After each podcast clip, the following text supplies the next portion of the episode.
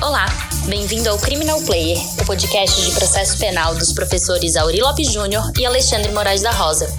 O Criminal Player é um apoio da Emais Editora. No site www.emaiseditora.com.br você encontra material de qualidade e gratuito. Siga o Instagram @emaiseditora para ficar por dentro das novidades. Você pode seguir também o Instagram dos professores Auri Lopes Júnior, arroba Auri Lopes JR, e Alexandre Moraes da Rosa, arroba Alexandre Moraes da Rosa, para ficar por dentro de tudo o que acontece no mundo do processo penal.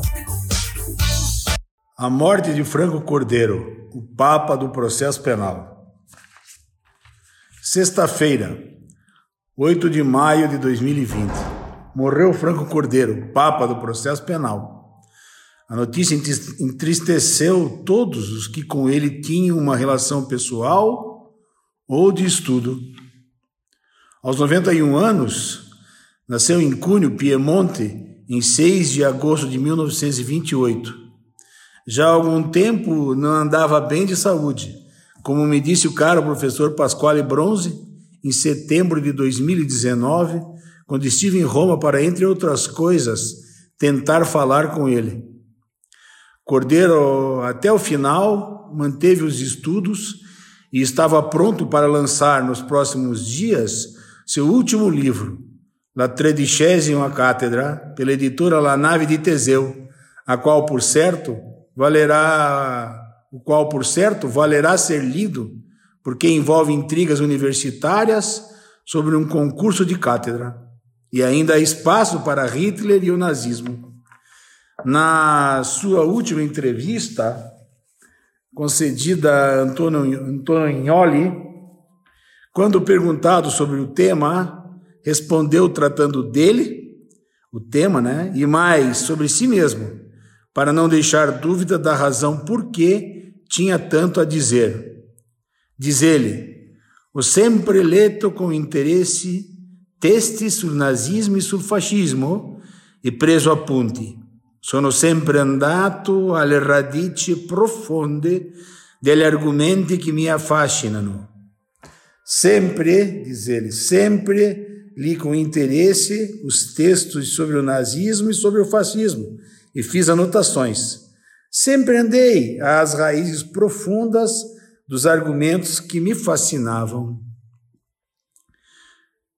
Fernando Fowler, que foi meu professor de Direito Processual Penal na Universidade Federal do Paraná, endereçou-me a ele quando lhe disse que queria sair do Brasil para fazer meu doutorado. Disse ele: Já sinto, Hoje tem dois professores com os quais vale a pena estudar: Figueiredo Dias, em Coimbra, e Franco Cordeiro, em Roma. Sem bolsa para Coimbra, por conta da burocracia do CNPq à época, e sem poder sair dela, ou sair sem ela, não é? acabei na Universidade degli Studi di Roma, La Sapienza. Ela era para mim a cara de cordeiro. Vivendo o processo penal o tempo inteiro, sempre que eu pensava nela, ele aparecia.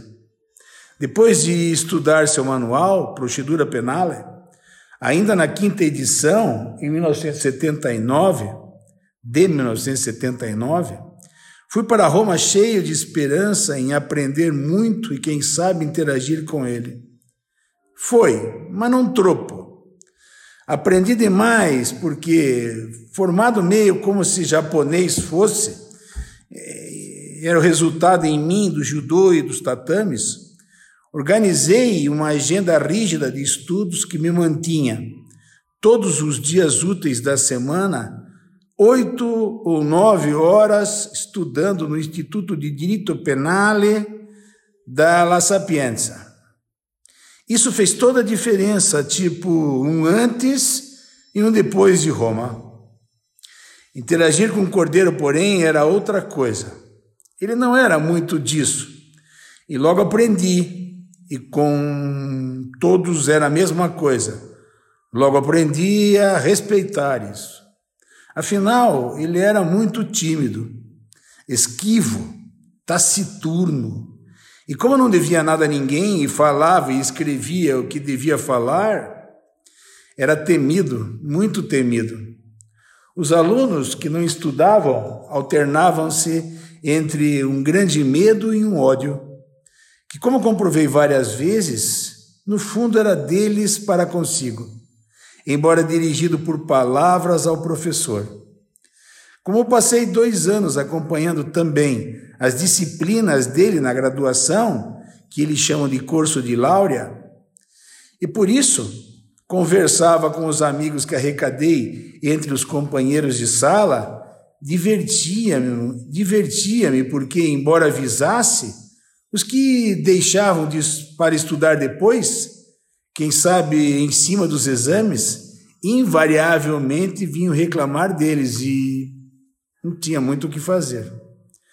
Havia nele, contudo, para todos, dos grandes professores aos mais singelos alunos, algo que dizia muito, apesar de antes, aqui e ali, aparecerem sempre uns poréns o respeito.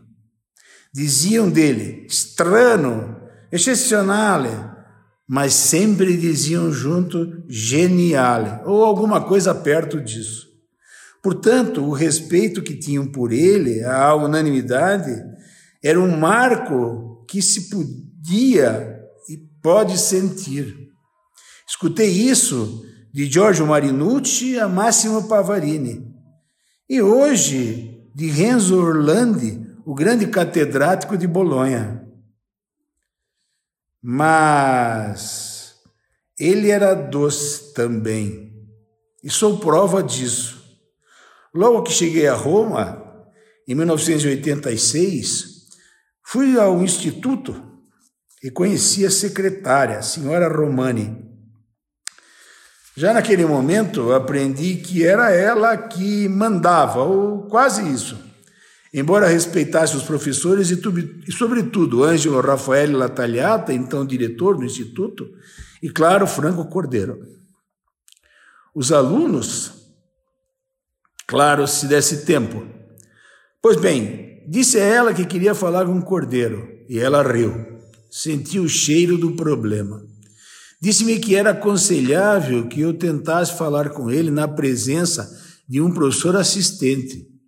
E para conhecer, marcou um encontro com uma brasileira que estava lá estudando e que depois veio a ser uma grande amiga e uma Rita Vória. Rita conhecia tudo e todos e logo me apresentou Gianluca De Fazio, um garoto maravilhoso e filho de uma brasileira de Santos. Ele e outro grande amigo, então também professor assistente de Cordeiro, Pier Francesco Bruno, foram meus anjos na relação com o professor e nas particularidades e dobras do sistema italiano de processo penal. Gianluca, assim, conduído com a minha aventura, marcou um encontro. E logo a querida Rita avisou: Jacinto, Cuida com o que você diz. Ele é estranho. Aquilo me deixou ressabiado, mas aquele ambiente parecia ser de terror. Dia hora marcada, lá estávamos nós. Ele mandou entrar e Gianluca disse quem eu era, já professor de processo penal na UFPR e que tinha ido com a família para estudar, com ele, sobretudo tentando relaxar o ambiente, quem sabe. Sentia tensão e estava nervoso.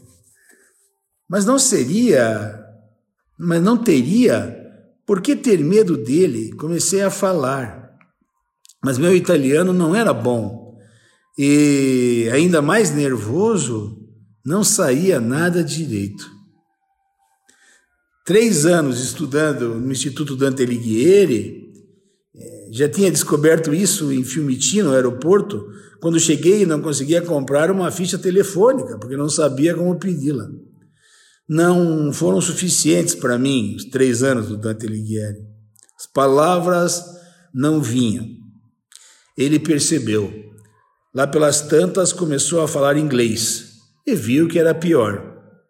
Com calma, disse-me: Você fala português? Sim, respondi. Pois bem, fale português devagar. E assim foi. Eu falava português, devagar,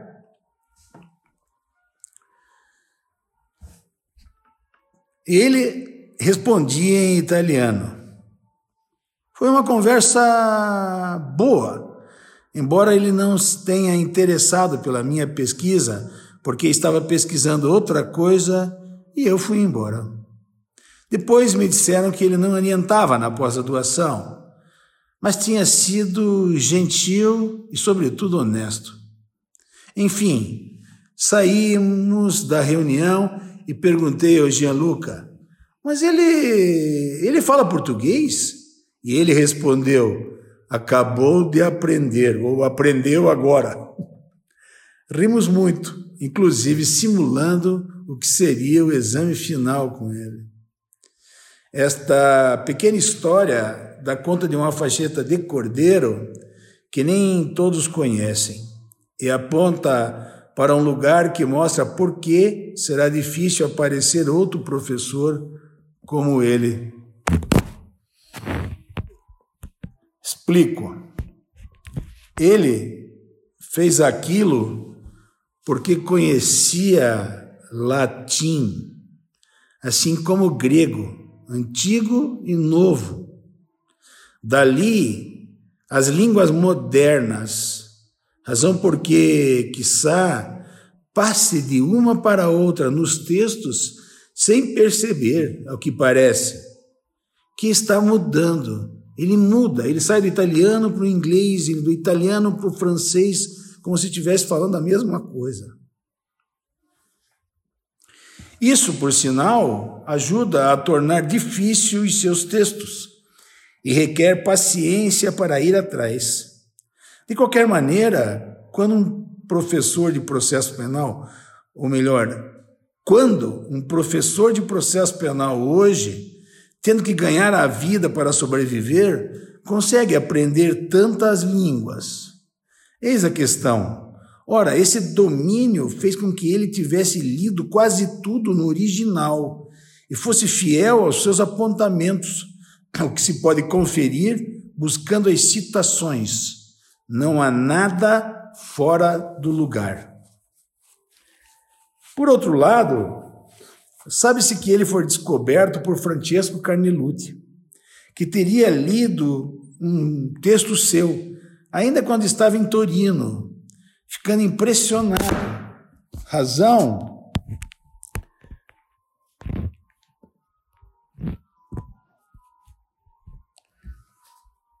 Razão porque Carnelucci lhe escreveu uma carta dizendo que queria falar com ele.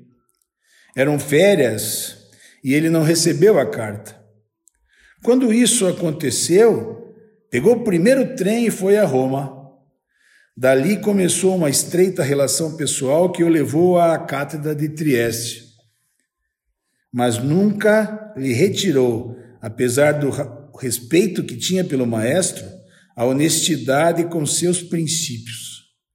Para perceber o que estou dizendo, basta ver que quando Carnilute admite, como se chamou La Torture de Modéré, como disseram os franceses, Cordeiro não perdoa. Amizade, amizade, princípios à parte. Consta, da mesma forma, que quem teria sido o grande articulador da sua ida para La Sapienza, depois que foi demitido da Universidade Católica del Sacro Cuore de Milão, onde foi perseguido por oferecer um ensino que alegaram ser heterodoxo em relação àquilo que seria a ortodoxia católica é, na visão de quem o demitiu, quem, quem fez isso e patrocinou sua ida para a Sapiência foi Juliano Vassalli. Como se sabe, Juliano Vassalli era o grande catedrático de direito penal é, e tinha ciência do que se passara com o Cordeiro e com a influência que tinha. Teria ajustado tudo para ser ele trazido para Roma. De uma confessional, passaria a lecionar na maior das estatais italianas. Não era pouco. Pois bem, para a aula magna de abertura do ano acadêmico 87-88, Ângelo Rafael Lataliata, que era o diretor do instituto, então, convida Juliano Vassalli, naquela época ministro de Grazia e Justiça, um dos homens mais poderosos da República Italiana. Vassalli, na sua humildade, e eu tive o prazer de conhecê-lo pelas mãos do querido professor Paulo José da Costa Júnior, foi foi lá fazer a conferência e fez uma belíssima conferência. Estava em curso uma grande ebulição política que levou muitas leis a serem promulgadas, dentre elas a da responsabilidade da magistratura pelos atos jurisdicionais e, claro, o Código de Processo Penal. Ao final, Lataliata, que era verdadeiramente um gentleman, abre a palavra, quem sabe por educação. Estavam, mas estavam na conferência quase todos os professores e Franco Cordeiro, amigo de Vassalli, pediu a palavra. Minha querida amiga Rita Vória, que estava ao meu lado, disse logo: Vassalli vai levar um pau. e levou. Cordeiro começou devagar, abrindo um leque. E com muita precisão lógica, foi fechando ponto por ponto. Quando acabou, silêncio, muito silêncio estarrecedor.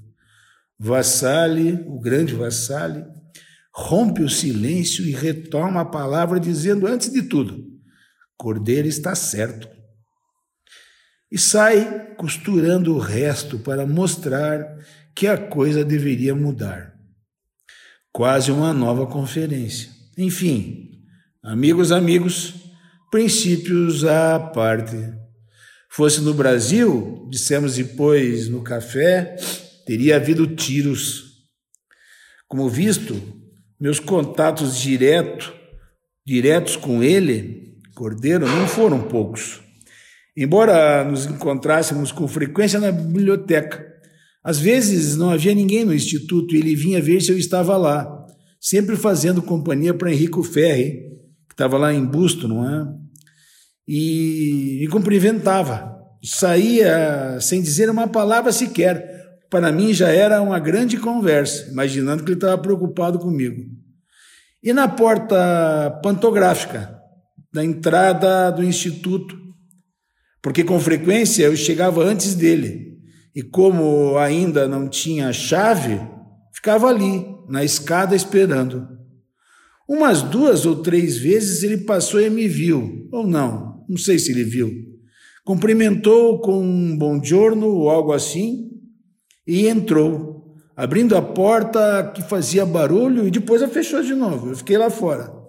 Um dia ele chegou, eu estava ali sentado na escada, como sempre, com o mesmo casaco de couro e sem gravata, ele não usava gravata nunca. Aquele dia ele estava, digamos assim, presente, como se não estivesse em outro mundo, em outro lugar. E ao me ver, perguntou: O que o senhor está fazendo aqui? Respondi, respondi, como faço sempre. O que o senhor está fazendo aqui? Ele perguntou. Eu respondi, como faço sempre, quando chego e elas, elas são as secretárias, e elas não estão. Fico esperando para poder estudar na biblioteca. Ele se virou, fez um rã, abriu a porta e me disse: Acomode-se no banco, por favor. Tinha os bancos. Vou tentar resolver isso. E eu fui. Sentei lá e fiquei esperando elas chegarem. Passados uns dias, ganhei uma chave, acho que da senhora Romana, secretária, e me senti como se fosse de verdade um membro daquele instituto. Para quem não tem nada, um pouquinho só serve para satisfazer um desejo. Ele, Cordeiro, por certo, não era o terror que falavam, Ele era, assim, um gênio. Escolhi um texto para colocar na epígrafe deste que estou lendo, que é meu juízo, se não é o mais importante, seguramente um dos mais importantes de todos os que eu poderia escolher para representar a força do pensamento do pensamento de Cordeiro. Ele diz: a solidão na qual os inquisidores trabalham. Estou traduzindo. Solidão na qual os inquisidores trabalham, jamais expostos ao contraditório, fora dos grilhões da dialética. Pode ser que ajude no trabalho policial, mas desenvolve quadros mentais paranoicos. Chamemos a isso de primado das hipóteses sobre os fatos. Quem indaga segue uma delas, às vezes com os olhos fechados. Nada a garante seja mais fundada em relação às outras alternativas possíveis. Nem esse trabalho estimula uma cautela de autocrítica. Assim, como todas as cartas do jogo, do jogo estão na sua mão e é ele que as coloca na mesa, ele aponta, aponta para a sua hipótese, a sua dele, juiz, né? inquisidor. Sabemos com quais meios persuasivos conte. Alguns irresistível, alguns irresistíveis, por exemplo, a tortura do sono, calorosamente recomendada pelo pio penalista Hipólito Marcilli. Usando-a, orienta o êxito para onde quer. Nos processos milaneses sobre a peste manufaturada, junho, julho de 1630, Vemos como juízes por nada desonestos, antes inclinados a um incomum garantismo, fabriquem delito e delinquentes. O inquirido responde docilmente. O inquisidor lhe retira da cabeça os fantasmas que lhe há projetado, ou que projetou, ou que projetou para ele. Pois bem, Nele, nesse texto, ele mostra não só porque estudava e escrevia sobre filosofia, como também porque ela e a área psi são tão importantes para o processo penal. O processo do sistema inquisitório, diante de um Estado democrático de direito, capitulou ali. Interessante que tal passagem está no Guida alla Procedura Penale, um livro pouco lido, mas absolutamente vital para entender um cordeiro da maturidade, e que trabalhou em um grande esforço para permitir que os alunos conseguissem melhor entender o que escrevia. Por evidente que não foi bem assim e os alunos voltaram para o Procedura Penale. O Guida, porém, veio em 1986 e foi em Roma meu livro de estudo e assim acompanhou-me por toda a vida, justo porque o tenho como um capo lavoro. Era o cordeiro da maturidade, achando que estava falando para os alunos, ou seja, para todos nós e para sempre. Ademais, tal passagem, quem sabe por minha culpa, é a mais conhecida hoje em dia no Brasil. Tem gente que não sabe nada de Cordeiro, mas conhece esse texto. Auri Lopes Júnior e Alexandre Moraes da Rocha são também responsáveis por isso, porque foram eles que ajudaram mesmo na divulgação. Ele Cordeiro, como sabem todos, foi muito além do processo penal, embora nele, como já disse, fosse o seu papado. De qualquer forma, gostaria de falar sobre Lio Cervanti, Fenomenologia del Enorme, que está esgotado há muito e só fui que estava esgotado há muito e só fui conhecer por uma cópia que me deu gentilmente o querido Máximo Pavarini, anotado em cada passagem, porque havia sido livro no qual ele, Máximo, estudou e que, de certa forma, ajudou-lhe a ser como era. Só mais tarde, quando o livro é reeditado por Nino Aranha, editor, em 2008, ganhei um livro do caro amigo André Berardino, então estudando em Bolonha. O livro é dedicado a Francesco e Giudita, seus filhos.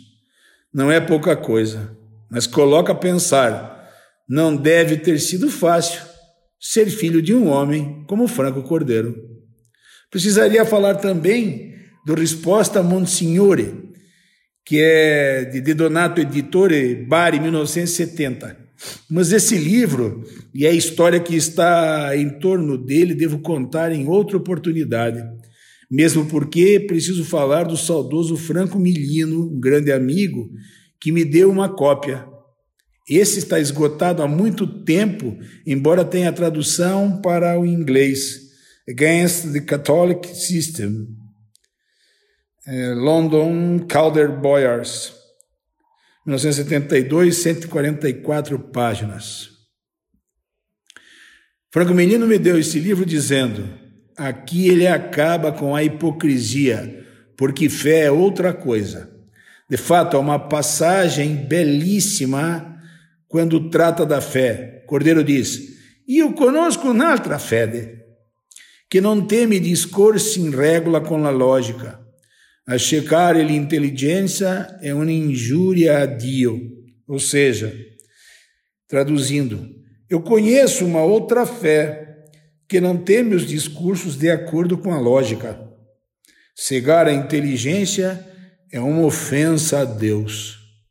Por fim, não tenho dúvida que fui um dos responsáveis pela difusão do pensamento de Cordeiro no Brasil, mormente no processo penal, embora antes de mim alguns tenham trabalhado com ele, dentre eles o cara professor Antônio Assir Breda.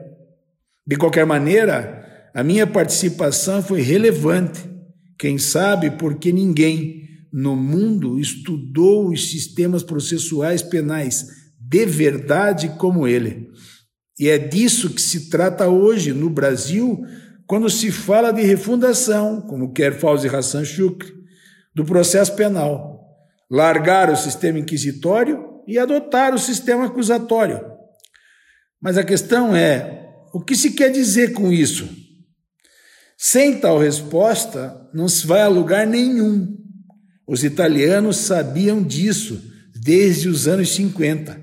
Mormente, depois da chamada, na base da já da chamada riformeta, que é uma reforma pequena que veio com a Lei 517 de 18 de junho de 1955, capitaneada por Pietro Nuvolone, quando se introduziu o chamado garantismo inquisitório.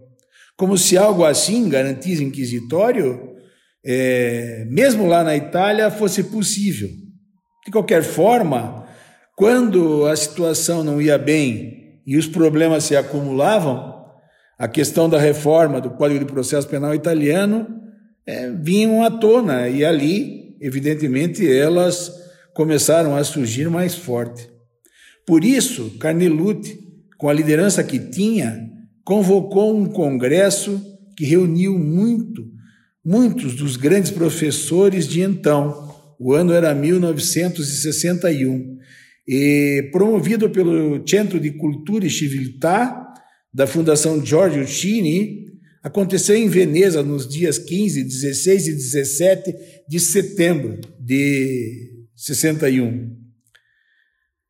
No final do primeiro dia, um tanto fazendo um apanhado da disputa que se formara entre Carneluti e Giovanni Conso, que queria tão só acabar com a chamada instruzione formale, isto é, aquela que era conduzida pelo juiz de instrução, Franco Cordeiro explica a questão e mostra porque é necessário caminhar na direção do sistema acusatório.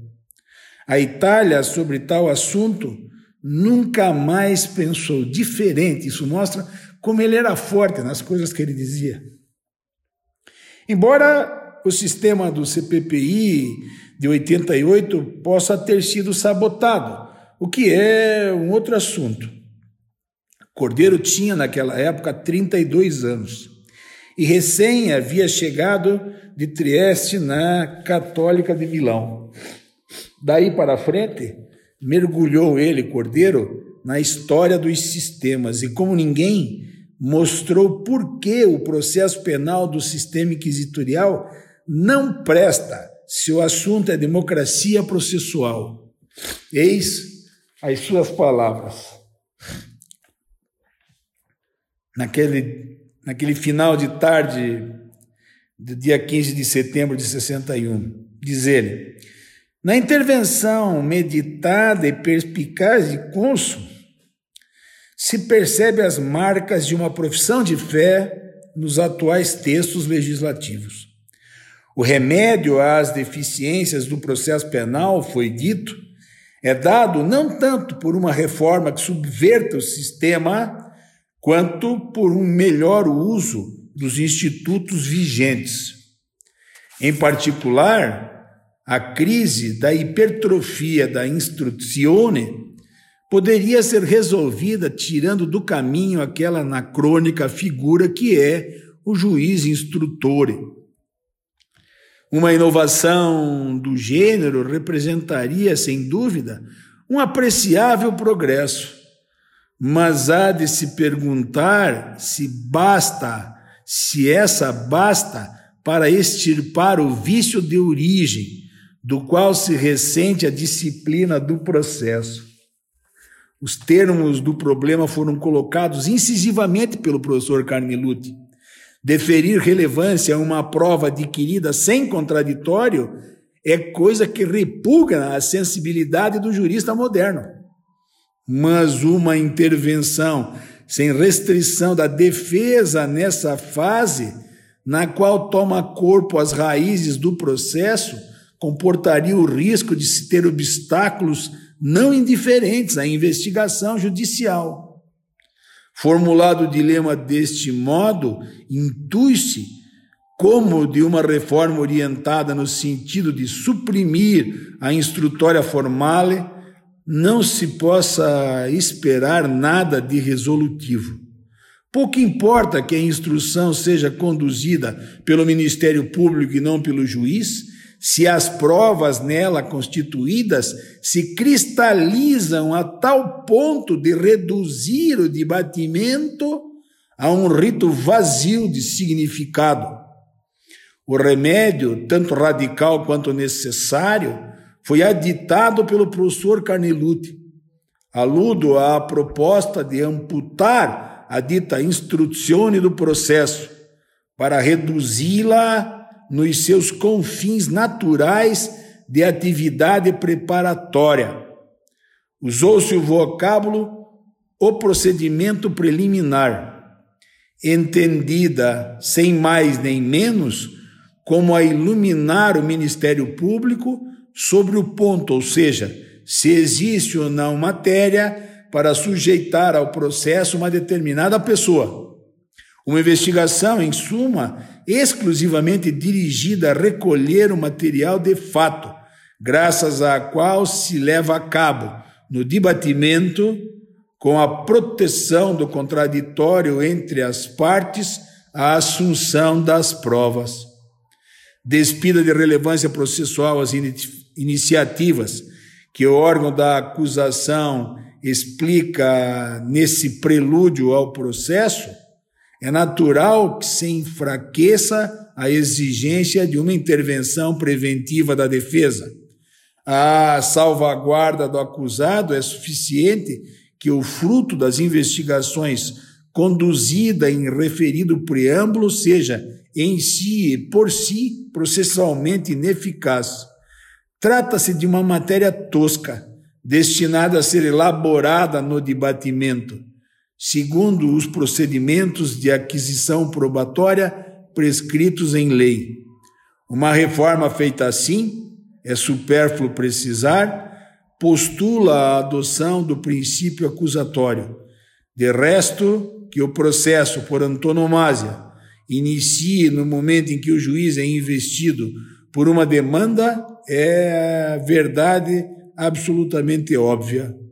E não é difícil se dar conta de, quando se, de quanto seja artificioso conceber, em termos de experiência processual, a atividade de parte desenvolvida pelo Ministério Público na instruzione sumária. Aqui está ausente uma demanda e, mais do que tudo, falta aquele protagonista necessário que é o juiz. Fecha aspas. Esse texto está num livro que é organizado por Giuseppe De Luca, Primi Problemi della Riforma del Processo Penale, das páginas 111 a 113. Concluo. Enfim, Franco Cordeiro morreu.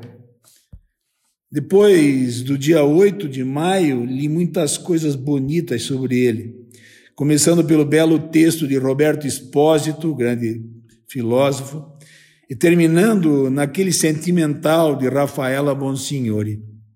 Nenhum deles, porém, conseguiu mostrar por que Cordeiro não é só deles, e sim também do Brasil, e claro, do mundo. Ele sempre foi muito maior que o escritório de Via Palermo 49 em Roma, desde sempre transformado numa enorme biblioteca. Ele sempre foi muito maior que o gabinete do Instituto no segundo andar. Ele sempre foi muito maior que os inúmeros livros que escreveu. E é assim porque habita em nós e seguirá como uma sombra nos indicando o caminho da democracia. E viva Franco Cordeiro!